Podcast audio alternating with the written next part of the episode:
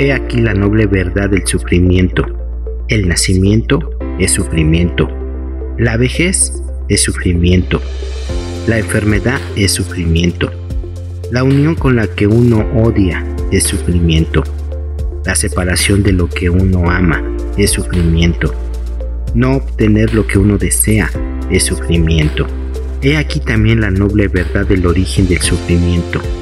Es la sed que lleva a renacer acompañada del apego al placer, que se regocija aquí y allá, es decir, la sed del deseo, la sed de la existencia, la sed de la inexistencia.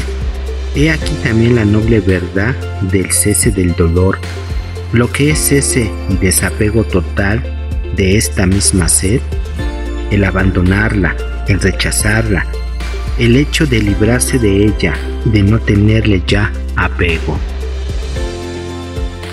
Vida, vida, amor, amor, amor y risas.